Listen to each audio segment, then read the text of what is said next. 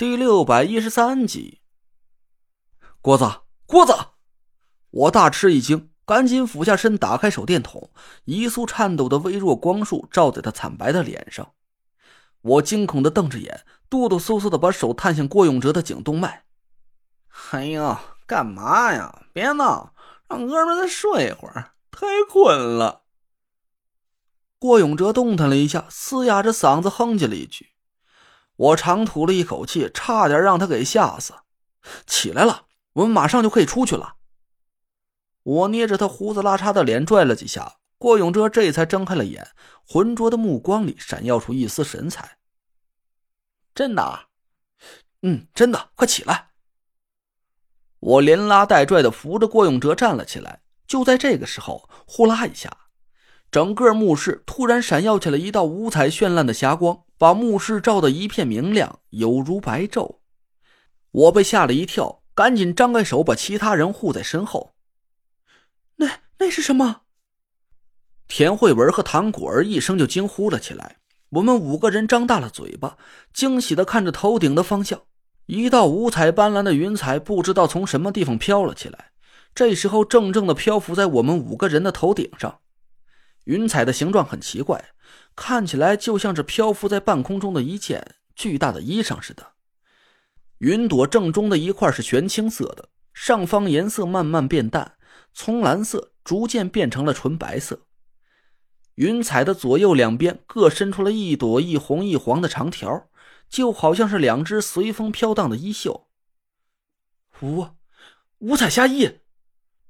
我指着云彩大叫了起来，其他四个人都张大了嘴。一边看着五色云彩，一边傻呆呆的点头。墓室里突然祥光四起，墓顶的星空突然消失，随后就出现了一幅清晰的画面，就像是一块巨大的荧幕一样。广袤的大地上金黄一片，沉甸甸的蜀道压弯了腰，密密麻麻的人群聚集在田地里，一边欢呼，一边载歌载舞。远处是一片碧蓝的大海。海边的一块大石头上坐着一位人面蛇身的巨人，一边眉目含笑的看着庆祝丰收的人群，一边悠闲的吹着一支芦笙。他赤着脚，身上披着一件五色斑斓的彩衣，长发在海风的吹拂下悠悠飘荡，但在他头顶的上空却笼罩着一片黑压压的天空，乌云密布，电闪雷鸣。几道幽暗的黑色闪电撕破了长空，紧接着天空裂开了一道恐怖的裂缝，纯黑色的倾盆大雨从裂缝里瓢泼而下。这，这是灭世洪水！我紧盯着墓顶，喃喃自语着，一眼就认出了画面里的情景。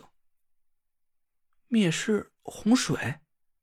田慧文呆呆的看着我，我点了点头，心下一片恐惧。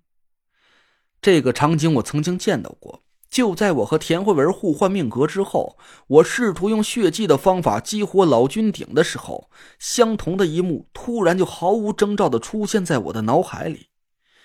世界一片黑暗，无边的洪水吞噬了我的整个脑海。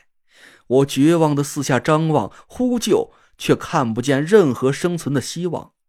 当时我的脑子里突然闪过了“灭世洪水”这四个字。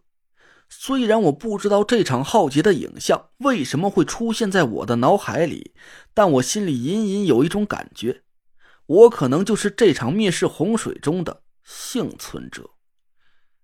其实仔细想想，我的这种感觉简直是毫无根据，而且还挺搞笑的。我才二十五岁，而这场浩劫是发生在数千年前的上古时代。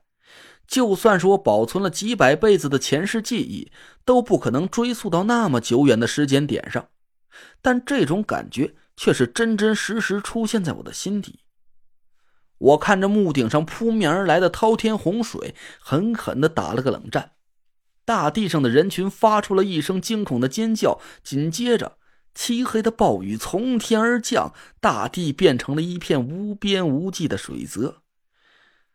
人们在洪水中嘶声哭喊，随着汹涌的水流被冲走、吞噬、消失。巨人紧皱着眉头，看着天空上那道张牙舞爪的裂缝，他起身朝一座高山上飞了过去。巨大的尾巴在暴雨中消失了。紧接着，木顶的画面一转，人面蛇身的巨人站在一片芦苇荡里，身边堆放着巨大的五色石块。巨人点燃芦苇，把一块一块的大石头炼化成五色斑斓的岩浆。他不辞辛苦的一次一次的举着巨大的锅飞上天空，把炼化好的岩浆添在了深不见底的裂缝之中。他把炼化石块剩下的芦苇灰烬撒在大地上，肆虐的洪水渐渐平息，大地露出了苍夷遍地的模样。这，这就是女娲娘娘补天的故事吗？唐果儿瞪大眼睛看着木顶，喃喃的问道。我点了点头。哎，姐夫，你看。唐果儿叫道：“海里游过了一只大乌龟，这会不会就是现出四只脚的神兽玄武啊？”我顺着唐果儿指的方向看去，果然，木顶的景象一转，一只巨大的乌龟踏着海浪游到了岸边，匍匐在女娲娘娘面前。他昂起脑袋看着女娲娘娘，挥动了一下他那四只擎天巨柱一样的脚爪。女娲娘娘摸了摸大乌龟的脑袋，挥动利刃。斩下了他的脚爪，四只脚爪分别支撑在了东南西北四极，上擎苍天，下承大地。渐渐的，天空上乌云散尽，碧蓝的天空慢慢上浮，半球形的苍穹笼罩着四四方方的土地，洪水变成了一条条河流，大量的芦苇灰烬堆成了一座座高山，把大地分割成了九块。哇，这就是九州的由来啊！唐果儿惊喜的抬头看着木顶，满眼都是激动的神色。可是，那只大乌龟它好可怜呢，它在流血，把海水都染红了。它，它会死吗？我尴尬的摇了摇头说：“我也不知道，这些上古的神话，我只是听师傅说过，我也不知道后来到底发生了什么。那爷，你应该知道吧？哎，那爷。”我转头问了纳若兰一句，却突然发现她虔诚的跪拜在地上，激动的嘴唇都在剧烈的颤抖。对对，女娲娘娘是人类的老祖宗，我们也该跪拜一下。我赶紧招呼大家一起跪下，恭恭敬敬的对着墓顶的方向磕了九个头。画面上的女娲娘娘回到了大乌龟身边，轻轻抚摸着它脚上的伤口，晶莹的眼泪簌簌而下，一滴一滴的。落在了大乌龟鲜血并流的断肢上。